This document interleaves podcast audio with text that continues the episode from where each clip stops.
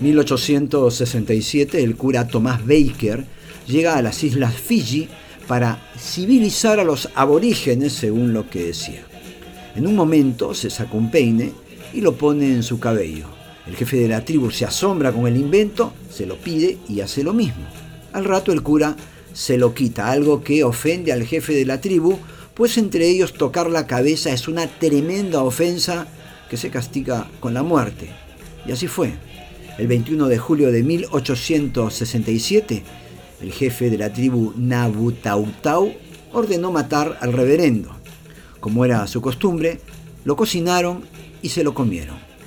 A todos les pareció sabrosa la comida menos a los que consumieron la pierna.